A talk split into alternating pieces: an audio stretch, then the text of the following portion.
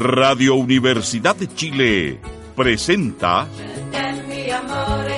Sin Fronteras, un viaje sin límites por los hechos y acontecimientos de la política internacional, análisis, opinión y conversación sin muros ni fronteras. Conduce el periodista y analista internacional Pablo Jofré Leal, Sin Fronteras, en la radio que piensa.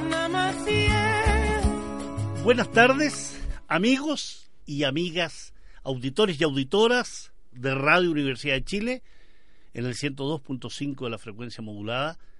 Como siempre, transmisión vía streaming en directo a partir de las 6 de la tarde y a las 8 de la noche, como todos los sábados, en el 102.5 Radio Universidad de Chile, la radio que piensa, sin fronteras, destinado a dar cuenta de informaciones relevantes, importantes, interesantes, que no están mucho en, en el escenario de los medios de, de, información. Y en ese plano entonces dar esa relevancia que deben tener las noticias, los procesos políticos, las situaciones, las guerras, las agresiones, las conversaciones de paz o aquellas que, siendo conversaciones, terminan convertidos más bien en situaciones de hegemonía, de imponer criterios y otra serie de actividades que en realidad eh, van generando este, esta desconfianza, este escenario donde unos pocos países siguen dominando el planeta. Y previo a entrar de lleno a, a lo que son las, las informaciones o aquellos temas que quiero tratar hoy, quisiera hacer un breve repaso de, algunas situaciones que se están viviendo en nuestro país. Saliendo de mi casa hoy y en atención al informe y a la decisión del gobierno expresado por el intendente Felipe Guevara de sacar a mil carabineros, mil efectivos policiales a la plaza de la rebelión, de la dignidad, ex Plaza Italia, ex Plaza Baquedano, para proteger la circulación y a los habitantes de la zona, y esto es absolutamente desmedido. Ojalá hubiese tenido esa cantidad de efectivos policiales para proteger eh, aquellos eh, locales comerciales de la gente que lo perdió. Y quizás hubiese sido más conveniente destinar esos recursos a proteger aquellos sitios que han sido atacados violentamente y no por los manifestantes, no por aquellos que se han expresado en forma pacífica durante estos meses, sino que aquellos que bien conoce la policía, la policía de carabineros y la policía de investigaciones de civil, quiénes son, dónde viven, qué hacen, a qué se dedican y en ese sentido esas labores de inteligencia carabineros que bien tienen bien identificados esos personajes no han sido eh, efectuadas ni con el rigor necesario, ni la oportunidad, ni la diligencia que se requiere. Por ello estamos viviendo una situación de, de desasosiego, de, de intranquilidad, de, de incertidumbre. El Congreso chileno aprobó eh, el plebiscito para reformar la Constitución, pero eso va acompañado, esa labor política, parlamentaria, va acompañado de la advertencia de la tolerancia cero con protestas en Santiago y va acompañado con la admisión de la querella contra Sebastián Piñera, el presidente chileno, por delitos de lesa humanidad. Y las acusaciones respecto al uso de soda cáustica por parte de carabineros en los carros lanzaagua, desmentido por el Colegio Químico Farmacéutico, pero que está rondando y que está en el aire, y aquellos que han experimentado el chorro de agua del, del guanaco, del lanzagua, indudablemente lo que se ha sentido, lo que se ha sentido es una gran quemazón en la piel. Entonces, los agentes químicos que tiene esa agua que Carabineros ingresa desde los grifos, indudablemente se le coloca algún componente eh, químico. Eh, pasó hace pocos días, el domingo pasado, el 80% de los chilenos que votaron en la consulta ciudadana apoya el cambio de constitución. 2.150.000 personas que votaron en esta consulta municipal que no contó con apoyo del gobierno, fue una consulta efectuada por los municipios. Las filtraciones que revelan los contactos del ejército chileno con Israel respecto a temas de seguridad, a temas de armas, revelados a partir de la filtración de los correos electrónicos del ejército chileno. Van 63, 64 días de revuelta social sin que veamos luz al final del, del túnel. El gobierno sigue negando la violación a los derechos humanos durante las protestas. Se lo ha negado a Amnistía Internacional, se lo ha negado al Comité Interamericano de Derechos Humanos, se lo niega a la alta comisionada de los derechos humanos de la ONU. Es decir, aquí parece no suceder nada. Para el gobierno parece ser que el país está viviendo una especie de intranquilidad pasajera. El gobierno no da cuenta de la realidad de un país que efectivamente, como dicen las manifestaciones y los gritos, es un Chile que despertó y despertó de un largo sueño embrutecedor.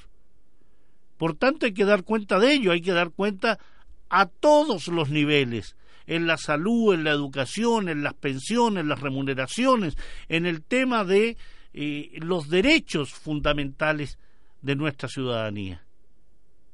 Hay temas sensibles que tienen que ver con la privatización de los servicios básicos, el agua, la electricidad, el gas. Se enriquecieron muchos jerarcas del régimen eh, cívico-militar, de la dictadura militar, se enriquecieron con la privatización de estos servicios básicos. Grandes fortunas como José Jurasek, Julio Ponce Lerú, gran parte de los jerarcas de la Unión Demócrata Independiente UDI de Renovación Nacional provienen precisamente de empresas que se enriquecieron bajo la privatización dada y llevada a cabo por la dictadura. Eso hay que revisarlo. En nuestro caso no tenemos por qué aceptar esa política de consensos de inicio de los años 90 que ocultó la basura bajo la alfombra respecto a los robos descarados de las empresas públicas. Aquellos estudiantes o aquellos que estudiaron y que han pasado por el Instituto Nacional de Capacitación, más conocido como INACAP, recordarán que INACAP era un instituto público del Estado y fue privatizado y pueden ver la cantidad de edificios y de construcciones que tiene este instituto que ha ido a parar a manos privadas, enriqueciendo a aquellos que han lucrado con la educación, aquellos que se han enriquecido a partir de la conformación de universidades privadas desde Arica a Punta Arena, de institutos profesionales, de institutos de formación técnica. Todo ello ha acontecido en estos 46 años de dictadura y de postdictadura y se ha incrementado en estos 29 años de postdictadura, donde las privatizaciones bajo el gobierno de Ricardo Lagos y de Eduardo Frei Ruiz Tagle se incrementaron aún más. Justamente el estallido social, como se le ha dado en llamar, obedece a ese cansancio, a esa rabia, a esa indignación, a ese no más. Y eso el gobierno no lo entiende. O si lo entiende, se hace efectivamente el desatendido, el que no le da la importancia que tiene y trata de poner cuñas en la discusión parlamentaria, en la discusión con los en la mesa unidad social, en la discusión que tiene que tener con las organizaciones sociales. Vamos a entrar en una etapa de, qué? De, de transición una etapa de tranquilidad en virtud de las fiestas de fin de año y posteriormente las vacaciones para entrar de nuevo en marzo en una dinámica que va a seguir manteniendo al país en ascuas. En cualquier país civilizado, en cualquier país medianamente civilizado, en cualquier país donde las instituciones funcionan, como se suele decir aquí en nuestro país, la presidencia ya no tendría esta cabeza llamada Sebastián Piñera. Porque no ha funcionado, porque no tiene el respaldo ciudadano, porque gran parte de sus ministros han sido cuestionados. El último, el subsecretario Rodrigo Villa, tiene que salir no solo por los cuestionamientos de la compra de tierras mapuches, sale porque su jefe, Andrés Chadwick, fue destituido en su momento y posteriormente se le hace un proceso político en el Parlamento. Era lógico que saliera Rodrigo Villa, pero era lógico que saliera también el ministro de Salud, el, el, ministro del Trabajo, la ministra del Trabajo, eh, la ministra de, de secretaria general de gobierno que, que, sale con Cecilia Pérez, pero hace un enroque y se va al Ministerio del Deporte. O sea, hay aquí la necesidad de dar cuenta de un clamor ciudadano, de un clamor de la ciudadanía respecto a que esto no da más, no da más. Y en ese plano, sin duda, el señor Sebastián Piñera debería dar un paso al lado, convocar a elecciones anticipadas y buscar una manera de salir bajo conversaciones políticas, con los parlamentarios, con la comunidad organizada, con organizaciones sociales, organizaciones comunitarias, la Mesa Unidad Social, un amplio espectro de ciudadanos que le den curso, que le demos curso y que avancemos hacia una solución en el país. De otro modo, indudablemente, esto va a ser un paréntesis doloroso en nuestra historia, va a ser un paréntesis sangriento en nuestra historia, con ya 25 muertos, 300 personas afectadas por lo que significó el uso de rifles y con munición de perdigones, parte importante de ellos con la pérdida total de visión, miles de heridos, miles de detenidos y una situación que al día de hoy sigue permanentemente teniendo refriegas, combates, manifestaciones, marchas continuas y permanentes. Así que amigos y amigas, indudablemente aquí no se ha solucionado nada. Aquí el gobierno y sus partidarios, que no sabemos dónde están, ¿dónde está ese 53% que votó por Sebastián Piñera? Aunque el universo electoral haya sido el 27% del total, ¿dónde está esa gente? ¿Quién defiende a Sebastián Piñera? Lo abandonaron, como ratas que abandonan un buque a punto de hundirse. Sus propios representantes parlamentarios andan en discusiones donde Sebastián Piñera no tiene ninguna importancia. La UDI se acaba de enemistar con el resto de los componentes de Chile Vamos, con Evópolis, con Renovación Nacional, en virtud que efectivamente se está pensando en salidas donde haya paridad de género, donde haya representación de los pueblos originarios, y eso no lo quiere la ultraderecha indudablemente. Pero a mí no me extraña que no lo quiera, porque va contra la esencia de la ultraderecha. Es dispararse en el pie. Es lógico que la UDI no quiera esto porque indudablemente ni lo cree, ni lo piensa, ni lo acepta. Pero indudablemente, si tienes a un conjunto del país que está exigiendo cambios estructurales al hueso, a la médula, eso hay que hacerlo. Si no lo acepta, un paso al lado. Y que se vaya la señora Van Rieselbergue, que se vayan los señores de la UDI, que se vayan las señoras, los señorones y las señoronas de la UDI a una mejor vida. Más de la que tienen, digamos. ¿no? Pero indudablemente ya el país, ya nuestra sociedad, no queremos esta forma de hacer política, no queremos esta forma de enfocar las relaciones entre ciudadanos, como tampoco las relaciones con el resto de los países. Necesitamos un país que sea capaz de buscar relaciones constructivas con sus vecinos. Un país que sea capaz de reconocer en el vecino un amigo, alguien con quien desarrollarse y no pensar en el momento que estaba en Morales en Bolivia que es mi enemigo en función de su visión ideológica y Macri es mi amigo en función de su visión ideológica. ¿Qué va a hacer ahora con los Fernández? ¿Qué va a hacer con Alberto Fernández y Cristina Fernández el señor Piñera? Ha habido un acercamiento peligroso a las posiciones más ultristas y más derechistas de Latinoamérica por parte de este gobierno. Eso le hace mal a Chile. Chile tiene que ampliar el abanico de relaciones con Argentina, con Bolivia, con Venezuela, también con los que tiene habitualmente. Pero no puede el señor Piñera convertirse en el adalid de la conspiración y la desestabilización contra el gobierno de Venezuela. viéndolo ahí en la frontera entre Colombia y Venezuela, casi subiéndose un camión para entregar ayuda humanitaria para desestabilizar y derrocar a Nicolás Maduro.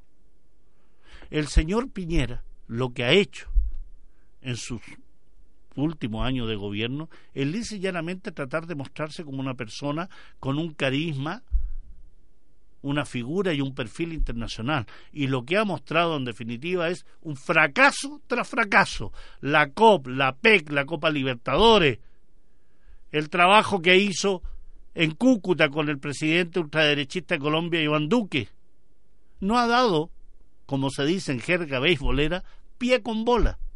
No ha sido capaz de enhebrar una aguja en forma eficiente. No ha sido capaz de coronar nada negligencia, falta de experticia de todos sus componentes ministeriales, subsecretarios y funcionarios de alto nivel. Ha sido el peor gobierno que ha tenido Chile en los últimos 29 años, que ya es mucho decir. Así que amigos y amigas, esperemos y que la que la lucha, que la manifestación, la refriega, los combates eh, se mantengan hasta que esto definitivamente cambie. Hay un tal tránsito suspendido en este momento eh, a la altura de Diagonal Paraguay, eh, seguramente como han sido desalojados de Plaza Italia, lógicamente las personas buscan otras alternativas donde expresarse. ¿Van a dejar a los mil policías en la Plaza Italia? El señor Guevara no tiene la más mínima idea del control social. Para él, como caballo bruto, para adelante golpear, golpear, golpear. No hay diálogo, no hay posibilidades de entendimiento con un gobierno así. Y cuando eso sucede, la rebelión, la sublevación, el estallido es el arma legítima. Amigos y amigas, quiero entrar en estos últimos minutos de, este primer bloque para hablar de, un tema que me parece a mí muy, muy, muy acucioso, interesante, y vital, fundamental, usemos eh, todo lo que podamos usar en virtud de lo que ha estado pasando respecto a Palestina. Eh, no solo por las decisiones de Israel respecto a mantener el núcleo de, de asentamientos que hay en, en territorio palestino, es decir, ampliar el número de colonos judíos sionistas en esa zona, pero al mismo tiempo generar condiciones y decisiones avaladas por Estados Unidos respecto a eh, reconocer esos asentamientos como parte de Israel, como parte de esta entidad nacida precisamente en, en el año 1948 por una decisión absolutamente fuera de cualquier justicia con relación al pueblo palestino, entregándole el 54% del territorio a connacionales que venían principalmente de Europa.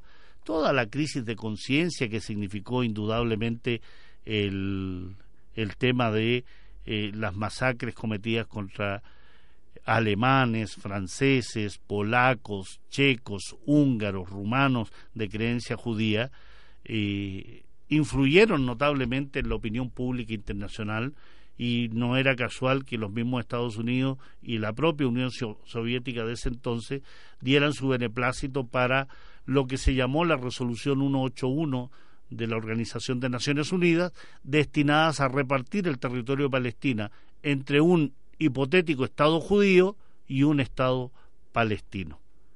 Bueno, ese reparto absolutamente ilegal, absolutamente desproporcionado, absolutamente eh, un invento.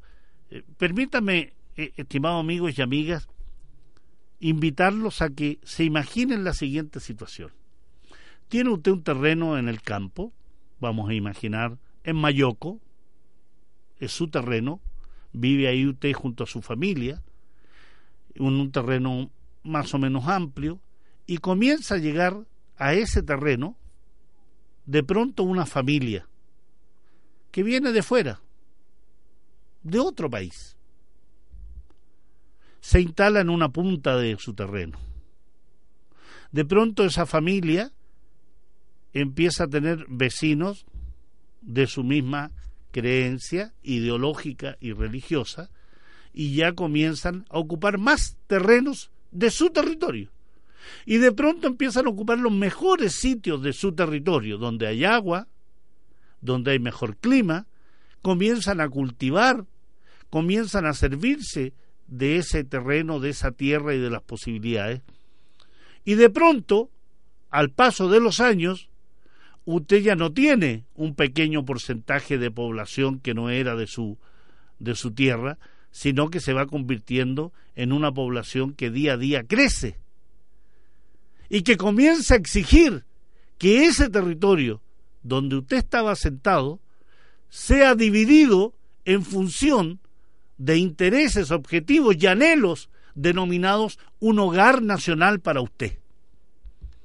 La comunidad internacional en función del sufrimiento de esas personas durante la Segunda Guerra Mundial, en este caso alemanes principalmente, polacos, rumanos, checos, que fueron masacrados, pero donde también fueron masacrados gitanos, 21 millones de muertos de la ex Unión Soviética, presos políticos alemanes, personas con dificultades y deficiencias en su salud mental. Fueron también asesinados por el nacionalsocialismo. Y sin embargo, lo que se impone es lo que Norman Finkelstein, un profesor y analista norteamericano de creencia judía, denomina la industria del holocausto. Es decir, convertir este tema del holocausto en un tema de reivindicación política, histórica y económica.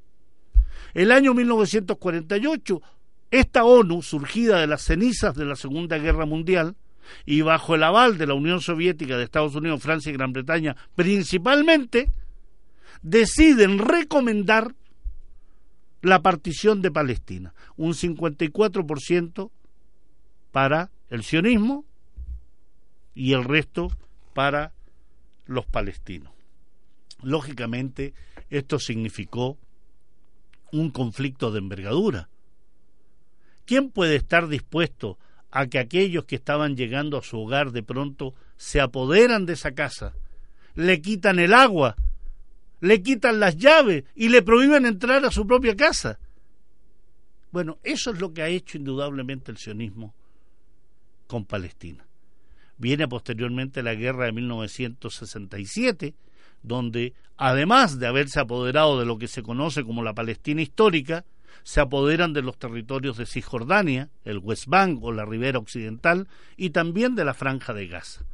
Y las guerras posteriores al acuerdo de Oslo, que significó el mayor fracaso histórico de la política palestina y el mayor éxito que haya tenido la política sionista porque significó enterrar, meter bajo la alfombra los anhelos, sueños y objetivos del pueblo palestino por la autodeterminación. Los acuerdos de Oslo fueron no solo un fracaso, fueron también una traición, que hasta el día de hoy no ha cumplido ninguno de los puntos. ¿Qué puntos, por ejemplo? El retorno de los refugiados era uno de los puntos que al cabo de cinco años tras la firma del acuerdo el año 1993 se iba a crear un Estado Nacional Palestino. No hay nada de eso. El fin de los asentamientos. El Jerusalén Este como capital de Palestina. Nada. Cero. Huevo. Absolutamente nada. ¿Cuántos años han pasado desde aquella época? 26 años desde la firma de los acuerdos de Oslo, que obligaron al pueblo palestino a ceder, a ceder y a ceder de tal forma que la situación actual tiene indudablemente su origen en la ocupación y colonización sionista de Palestina, pero también lo tiene en virtud de los propios errores que dirigentes palestinos cometieron respecto a la necesidad de negociar con el sionismo, no ceder ante el sionismo. Lo que se hizo fue ceder, fue aceptar cada uno de los dictámenes bajo la presión norteamericana, entregar las armas, por ejemplo, dejó Palestina de tener un ejército, dejó de ser esas milicias palestinas que ocasionaban temor en el sionismo, porque los fedallines, los luchadores, los combatientes palestinos, sin duda representaban una, una muestra de fortaleza por la autodeterminación del pueblo palestino. Mucha agua ha pasado bajo el puente desde los acuerdos de Oslo, pero esa agua, en general, escasa para el pueblo palestino, suele venir teñida de la sangre de miles de hombres y mujeres, incluyendo miles de niños que han sido asesinados precisamente por el sionismo en ese objetivo de expansión, de ocupación y de colonización de las tierras palestinas. Vamos a una breve pausa con un tema musical de un grupo que se llama Dam, que es un grupo de rap palestino muy interesante. Escuchemos.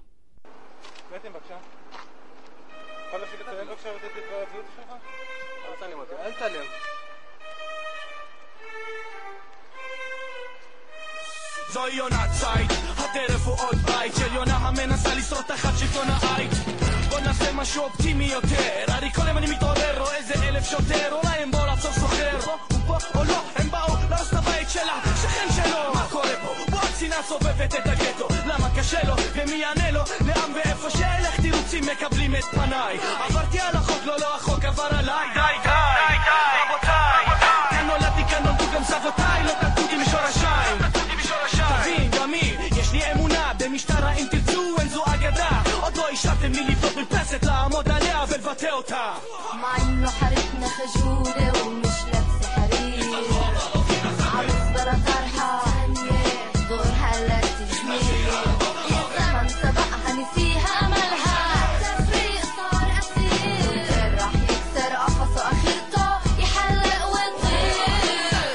את ביתי וכאן הרסתם את ביתי ואם זה לא חוקי מה הם שלך בן דודי? אני מנסה לבנות בית ומה שנבנה לי נמצא. בדור אמי או שימצא במקום שבו מלא אנשים עם הבטחות שיאהבו את האור שבקצה המנהרה אבל זה רק לחפור עוד רכבת דריסה. לא לא בשיר הזה אין צנזורה יש גדר ביוב מסילה קרא לזה ארכיטקטורה ותוסיף לי זה. פלפל בצבע לבן ומה שיתעטש ממנו הוא אקדח שניתן בכל הגוונים שאמרתי רק נהיה להם קול ויש את האנשים שעומדים בתור שיש להם חיוך בחיוך וחיוך בסיבוך. כל עוד הסיבוך בן אבל תדע שזה חבל סבוך מדי זה לא גזענות זאת ציונות די Sin fronteras. Un viaje sin límites por los hechos y acontecimientos de la política internacional. Grupo DAM, rap palestino, para entrar de lleno a una invitación. Este sábado 21 y domingo 22 de diciembre en el Centro Cultural Gabriela Mistral, en el GAM, ahí en la Alameda entre Portugal y esta pequeña callecilla que se llama Namur, ahí está el GAM, entre Namur y Portugal, se encuentra este sitio emblemático en Chile, eh, construido el año 1971 para albergar una conferencia internacional, la UNTAC que se llamaba. Posteriormente la dictadura cívico-militar se apoderó del edificio y sesionó ahí lo que ellos llamaban el poder legislativo, es decir, los cuatro de la Junta y unos cuantos asesores. Eh, los años demostraron la necesidad de poder limpiar ese edificio de toda esa influencia malsana que se tuvo durante tantos años. Y nace el GAM, este Centro Cultural Gabriela Mistral, eh, interesante, con salas de conferencia, con salas de teatro, hay música, va mucha juventud a ocupar esos terrenos, lo que me parece acertadísimo y, y lo que explica también un poco que el GAM no, no haya sido afectado en, en su destrucción. Eh, se ha pintado el exterior, está lleno de murales, de carteles, pero indudablemente hay un, un sentimiento y creo que hay una certeza respecto a que el GAM cumple una función social interesante y abierto a todo el público. Ahí va mucha gente joven, mucha gente de, poblaciones a practicar el rap, bailes, eh, se ocupa. Es un espacio abierto y me parece eh, importante y simbólico que efectivamente eh, no haya sido tocado en, en su estructura, ¿no? Bueno, ahí en ese GAM este sábado y este domingo va a estar La Furia del Libro, una, una muestra de editoriales alternativas, independientes, eh, para que ustedes vayan y busquen aquella lectura que sea de su agrado, que sea de su interés. Y se los digo porque va a estar también ahí eh, Seibo Ediciones, va a estar también la Federación Palestina con libros relativos a Palestina. En el caso específico de, de mi persona, les quiero presentar, pronto va a haber una presentación aquí en la radio, estamos fijando la mejor fecha, y mi libro del cual me siento un enorme un, enorme un enorme placer el poder hablarles de ello no se llama Palestina crónica de la ocupación sionista ¿ah? donde se refleja eh, en sus páginas aquello que he querido eh, dar a conocer como defensa del pueblo palestino como denuncia respecto a los crímenes del sionismo, donde detallo que con una astucia y una perversidad difíciles de igualar, el sionismo pretende convertir al victimario en víctima y al agredido en agresor. Ese es, es un plan, es un plan absolutamente detestable, astuto, perverso, pero detestable y por ello hablo entonces del sionismo, del mesianismo, del imperialismo, que son las ideologías criminales que cercan el Medio Oriente. Y en ese plano, este libro de 290 páginas, que está hermoso, que tiene en su, en su portada un, un recuadro de la pintura de, de Picasso Guernica, ese pueblo vasco bombardeado por la aviación nazi y que significó la muerte de 2.500 personas, representando la barbarie nacional socialista, ese recuadro de este cuadro de, de, Picasso está con los colores de la bandera palestina y representa también la barbarie, el genocidio, la muerte de miles de palestinos a manos de lo que denomino el nacional sionismo, es decir, la aplicación de métodos de tortura, de genocidio, de exterminio, de apartheid, de segregación por parte del régimen israelí contra el pueblo palestino. Es un libro eh, que tuvo un par de años de trabajo y que indudablemente quiero que participen de él, que lo conozcan, que lo adquieran, que lo lean, que lo comenten, que sea un regalo de Navidad de lectura. Hay otros libros, indudablemente, que tienen que ver con Palestina, pero quería yo hablarles hoy de este libro en la cual detallo que los procesos de colonización y neocolonización poseen en forma indudable elementos estructurales que se repiten con cierta regularidad, como parte de un experimento científico, ¿no? Por lo mismo, lo que detallo aquí es que no debería sorprendernos que la que aquellos actores, que aquellos protagonistas de la construcción de estados nacionales, de entidades, de regímenes, como es en este caso la entidad sionista, en tierras distintas a las de su origen, y muy distintas a las de su origen, ¿no? recurran y hayan debido recurrir siempre y en todo lugar a la negación de la existencia de las primeras naciones de aquellos territorios. No es casual que el sionismo niegue la existencia del pueblo palestino, que trate de invisibilizarlo, que judaice los territorios palestinos, que someta a este proceso de sionización su vestuario, sus comidas, sus costumbres, su idioma, sus pueblos, sus aldeas, quitándole los nombres originales, por ejemplo, apoderándose del nombre y de sus comidas. No es casual que circulen por el mundo chefs israelíes hablando del falafel, hablando del chaguarma, hablando de platos árabes como si fuesen israelíes. El desparpajo, la perversidad, la hipocresía, la sinvergüenzura no tiene límites. Y lo hacen mediante el genocidio, la limpieza étnica primero y luego mediante la construcción de un relato cuya única misión es blanquear dicho proceso. Se ejecutan acciones y luego se blanquean.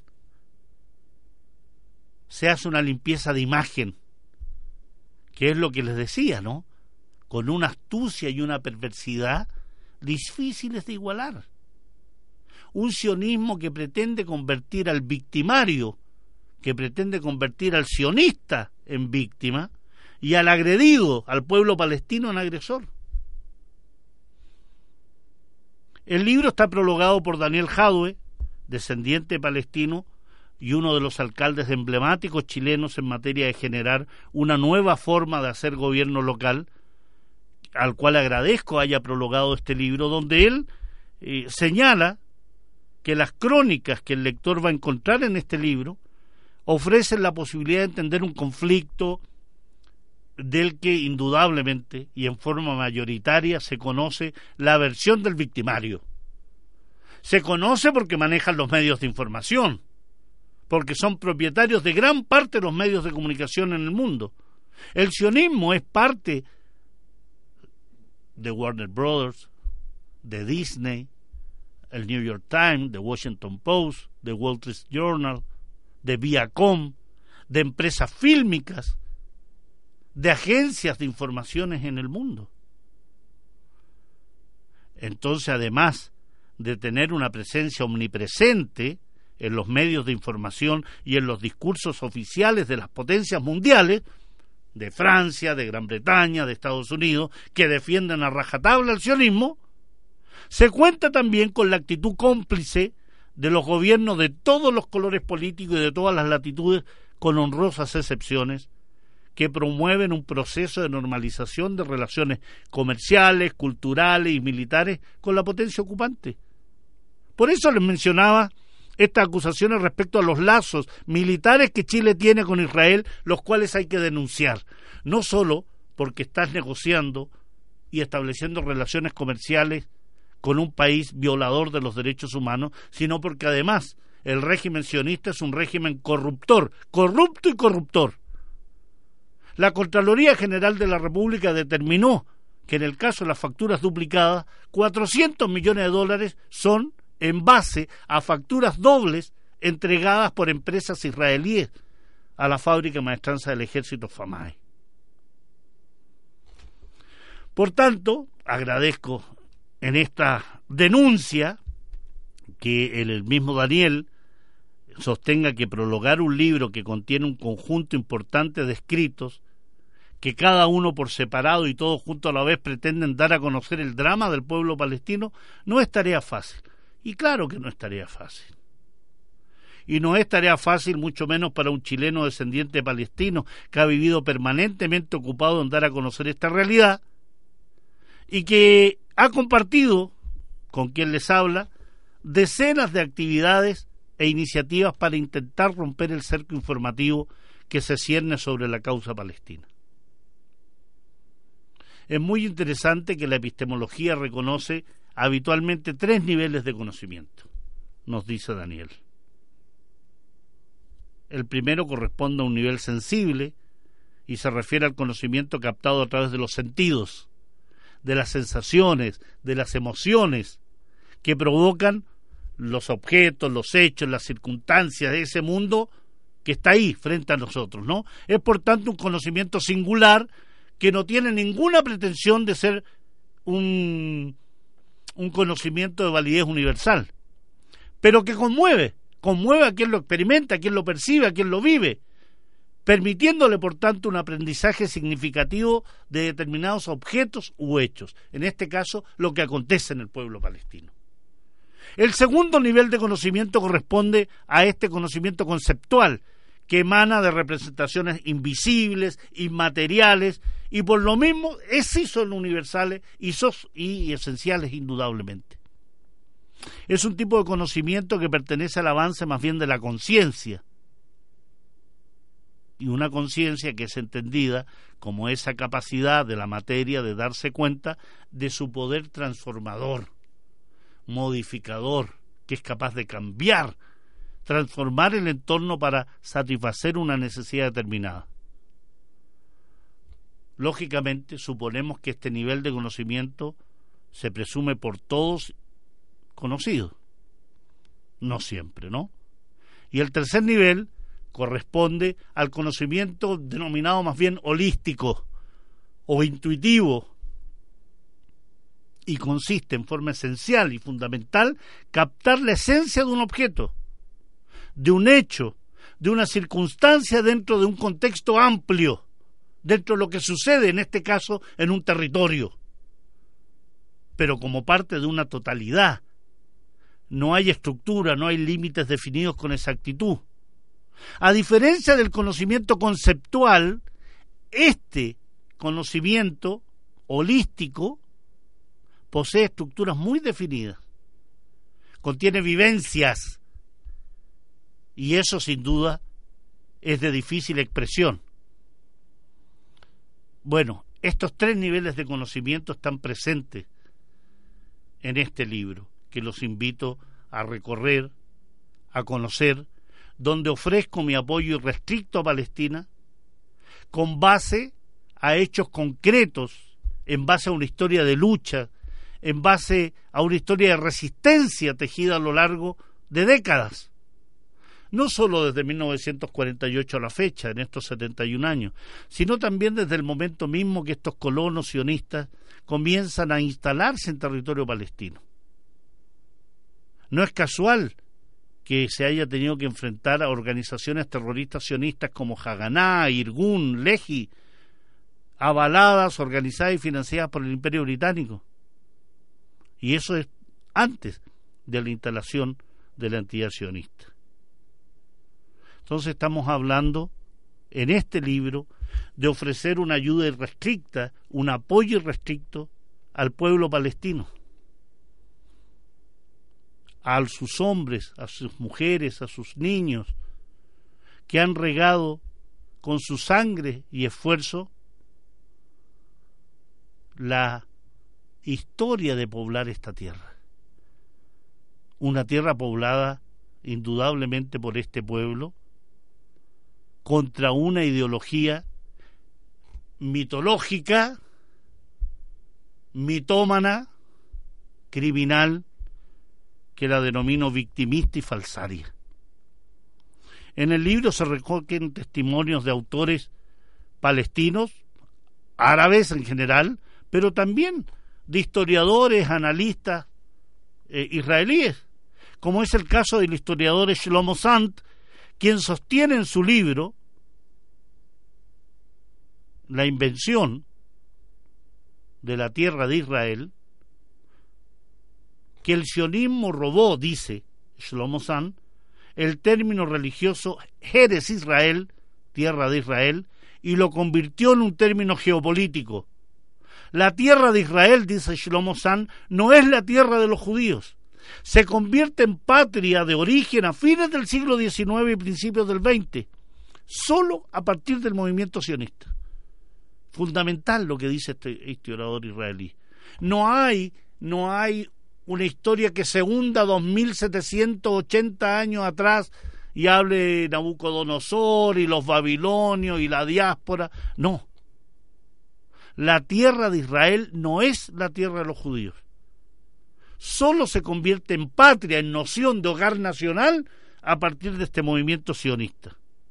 En un trabajo anterior, el mismo Shlomo San generó una enorme polémica al afirmar que no existía un pueblo judío que se hubiese exiliado hace dos milenios y que hubiese sobrevivido a ese transtierro. Para Shlomo San, la mayoría de los judíos de Europa del Este son descendientes de sociedades o personas que se convirtieron al judaísmo en suelo europeo.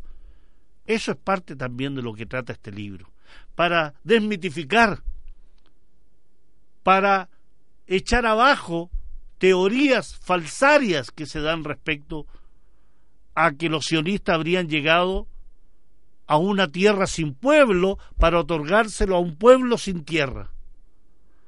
Palestina ya existía. Palestina tenía Haifa, Jaffa, tenía Jerusalén, tenía Hebrón, Tulkaren, el valle adyacente al Mar Muerto.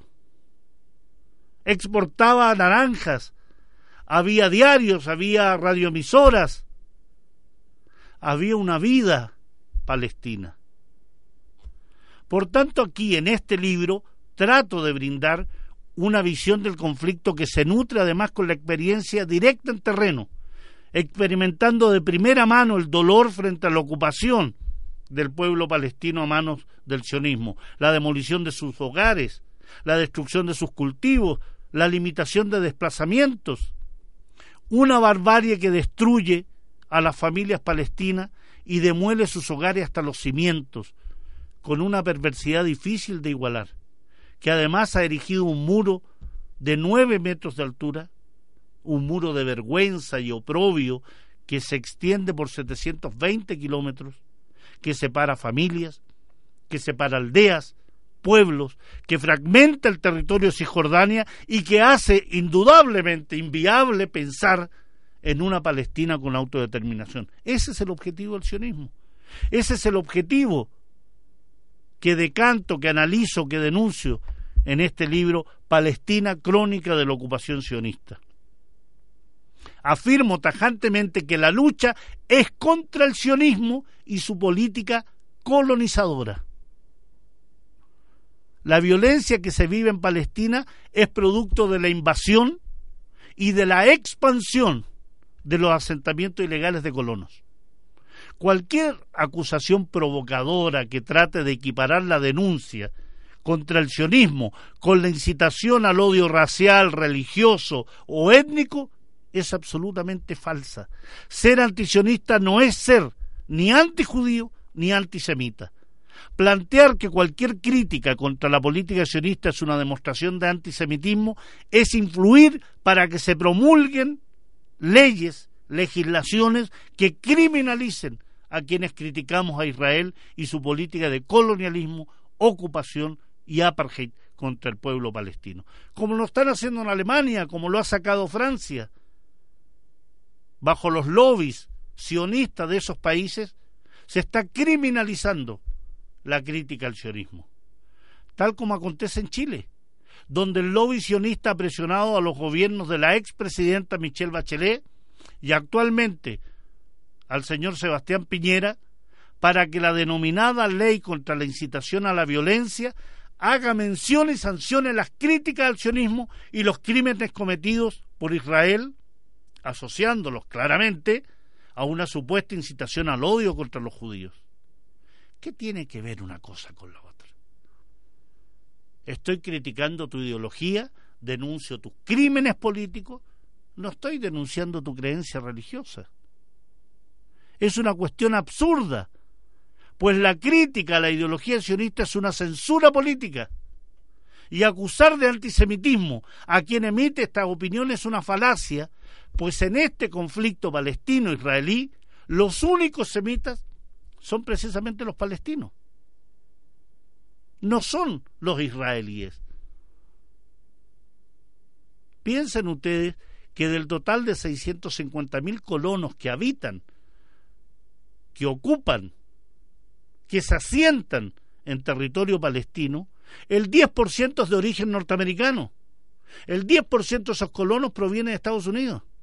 Súmele a eso colonos franceses, ingleses, chilenos, argentinos y otros que acuden presurosos porque se les concede beneficios educacionales, sanitarios, de vivienda.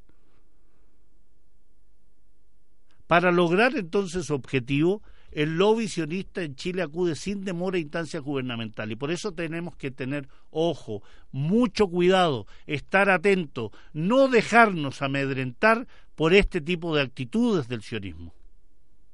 En estas páginas de este libro Palestina, Crónica de la Ocupación Sionista, que los invito a adquirir de Seibo Ediciones, va a estar en la Furia del Libro y ya está en múltiples librerías. En estas páginas he querido atraer a colación la memoria de un pueblo, pero también su presente. Una Palestina que está ocupada desde el año 1948 y sometida a un proceso de colonización que vive bajo una ideología racista y donde la memoria es siempre una elección y en ese plano yo he elegido recordar como un homenaje a este pueblo. El pueblo palestino día a día con sus acciones de resistencia, con su lucha contra el ocupante, con su resiliencia constante, con sus palabras, su comida, su vestuario, con el solo hecho de vivir, revitaliza el concepto de la memoria y lo presenta como lo que es, una manera de existencia humana, histórica, pero también de dignidad. Y este libro pretende reforzar tal convicción. Termino yo este libro y les quiero dar el final de él diciendo, como lo decía el poeta Mahmoud Darwish, los palestinos son seres humanos que ríen, que viven e incluso tienen una muerte normal. No solo los matan. Estimados amigos y amigas auditores, ha sido su programa Sin Fronteras aquí en Radio Universidad de Chile en el 102.5. Nos encontramos la próxima semana. Radio Universidad de Chile presentó